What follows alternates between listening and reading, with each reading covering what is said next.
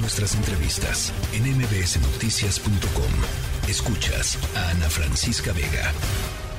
And there are three ways in which we believe that we would like to see Mexico cooperate Hay tres formas en las que creemos que nos gustaría que México cooperara mucho más con la DEA y con los Estados Unidos.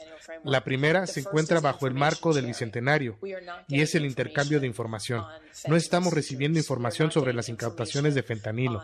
No estamos recibiendo información sobre las incautaciones de precursores químicos. Y este tipo de información, como bien dices, es vital para ambos países, tanto para México como para Estados Unidos. Segundo, estamos muy preocupados por los laboratorios clandestinos en todo México y hemos ofrecido ayuda. Y estamos listos para trabajar con las autoridades mexicanas para desmantelar y derribar esos laboratorios clandestinos en todo México de una forma conjunta. Y finalmente, el último punto que acabo de mencionar será el juicio de García Luna, que es una investigación de la DEA. El juicio está en curso en el Distrito Este de Nueva York y una de las cosas que esperamos que haga México es arrestar y extraditar a más personas a los Estados Unidos.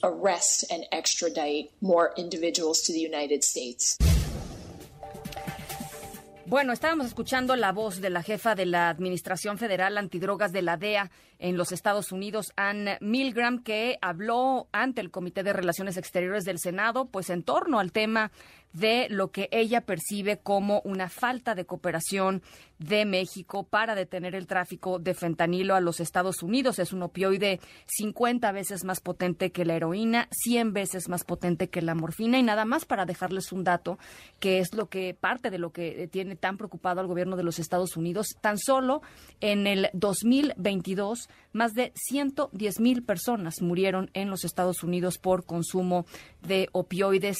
en su mayoría estamos hablando de personas que consumen fentanilo. Es un problema de salud pública en los Estados Unidos, es un problema de seguridad en los Estados Unidos y está crecientemente convirtiéndose también en un problema de seguridad en México. Más allá del reclamo de Ann Milgram y de pues las acusaciones, digamos, o los señalamientos que hace en torno a eh, la falta de cooperación con el gobierno mexicano. Creo que es importante justo hablar sobre el fentanilo por los tiempos políticos que se vienen en Estados Unidos y porque el tema va a estar ahí eh, caliente en las campañas políticas y con, potenciales consecuencias importantes para México. Así es que gracias Alejandro Jope, analista eh, de seguridad, que platicas con nosotros esta tarde. ¿Cómo sientes las declaraciones de Ann Milgram? ¿Te sorprendieron? No. Francisca, buenas tardes, buenas tardes, No, mira, es el discurso tradicional de la REA, ¿no?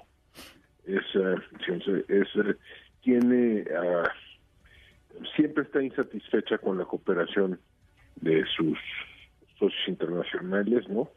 Y pues en el Senado pues es más fácil darle la culpa a, a terceros, ¿no? Que, que, que sucede internamente. Em, lo que llama la atención es que pidan más extradiciones y justamente lo mencione como parte, digamos, en la misma o parte de una, una respuesta a una pregunta sobre el caso García Luna, ¿no? Sí. yo creo que uno de los legados del caso García Luna va a ser dificultar las extradiciones. o, yo creo que va a haber muy poco entusiasmo del lado mexicano. pues sí. Para extraditar a más, para extraditar a, nacionales de México a Estados Unidos por razones que deberían resultar obvias, ¿no?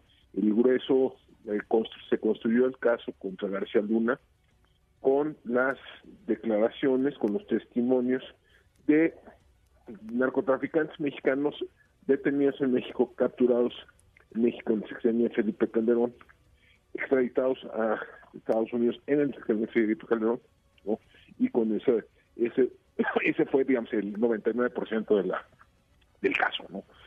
Yo creo que, digamos, los ahí los funcionarios de la actual administración y los que vengan, ¿no? Pues van a tomar nota, ¿no?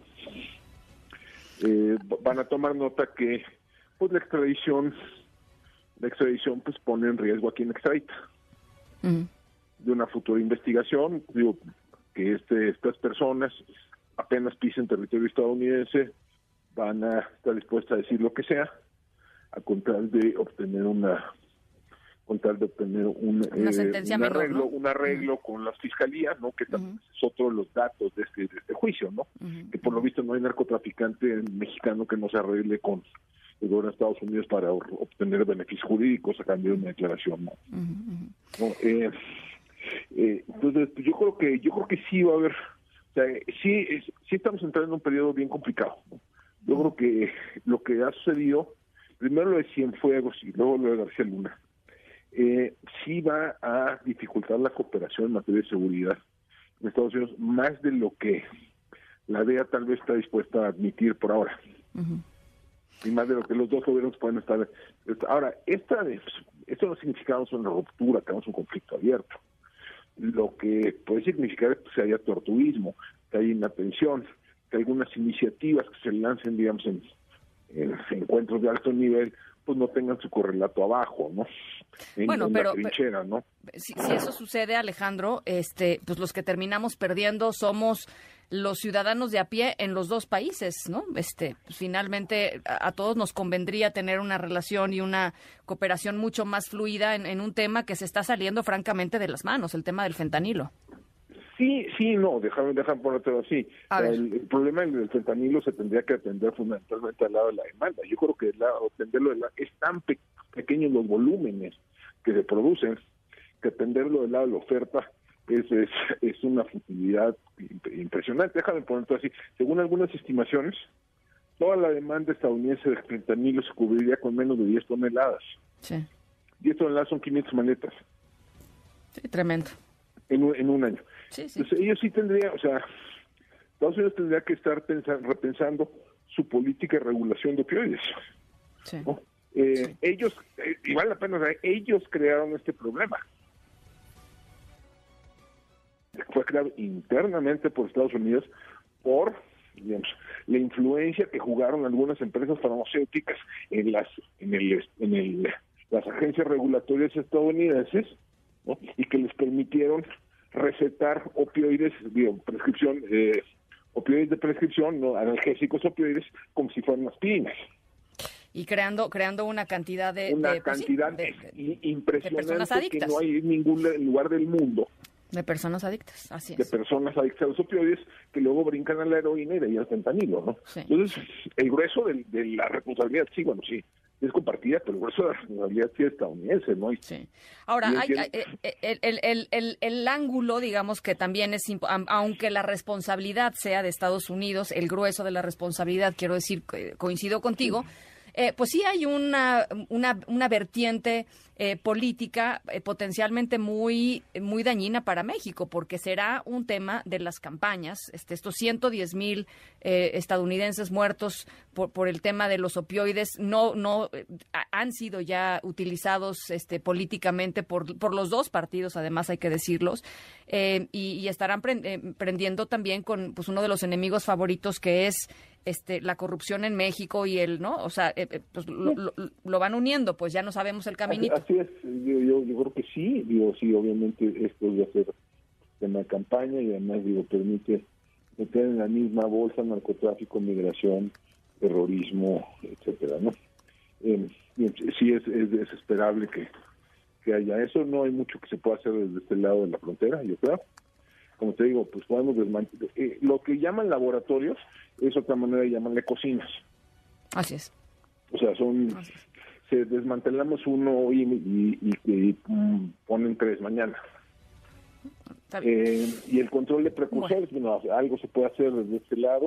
A lo mejor ahí, ahí hay algunos áreas de cooperación donde se podría trabajar de fondo, pero yo, yo realmente soy muy escéptico que una droga que ocupa tan poco volumen, que genera tanto valor con tan poco volumen, pueda ser detenido fundamentalmente el lado de la oferta, ¿no? Yo creo. Bueno. Pues ahí está. Eh, eh, eh, teníamos ganas de platicar contigo porque creo que había que poner sobre la mesa el tema del fentanilo y tratar de explicar, porque en los próximos meses, repito, vamos a estarlo escuchando muy frecuentemente con relación a, a nuestro país. Este, y es algo que tenemos que entender. Sí. Bueno, pues, pues sí, así es. Yo creo que es un tema muy complicado, al cual no hay respuestas sencillas, ¿no? Eh, no hay respuestas sencillas. Eh, seguir con la lógica, ¿no? De la, lógica de eh, prohibicionista y etcétera. Yo no creo que, que en este caso particular tenga, tenga muy buenos efectos. Pero, pues pero en fin, pues habrá, habrá que ver cómo pasa. Un abrazo, Alejandro. Gracias. Hasta luego, Ana Francisca. Hasta luego. Buenas tardes, buenas tardes. Gracias, muy buenas tardes. Nada más decirlo, 50 veces más potente que la heroína, 100 veces más que la morfina. Se enganchan a la primera. Y cada vez hay más personas en México consumiendo también eh, el fentalino que no logra pasar a los Estados Unidos. Así es que un tema de veras de preocupación pública en los dos países.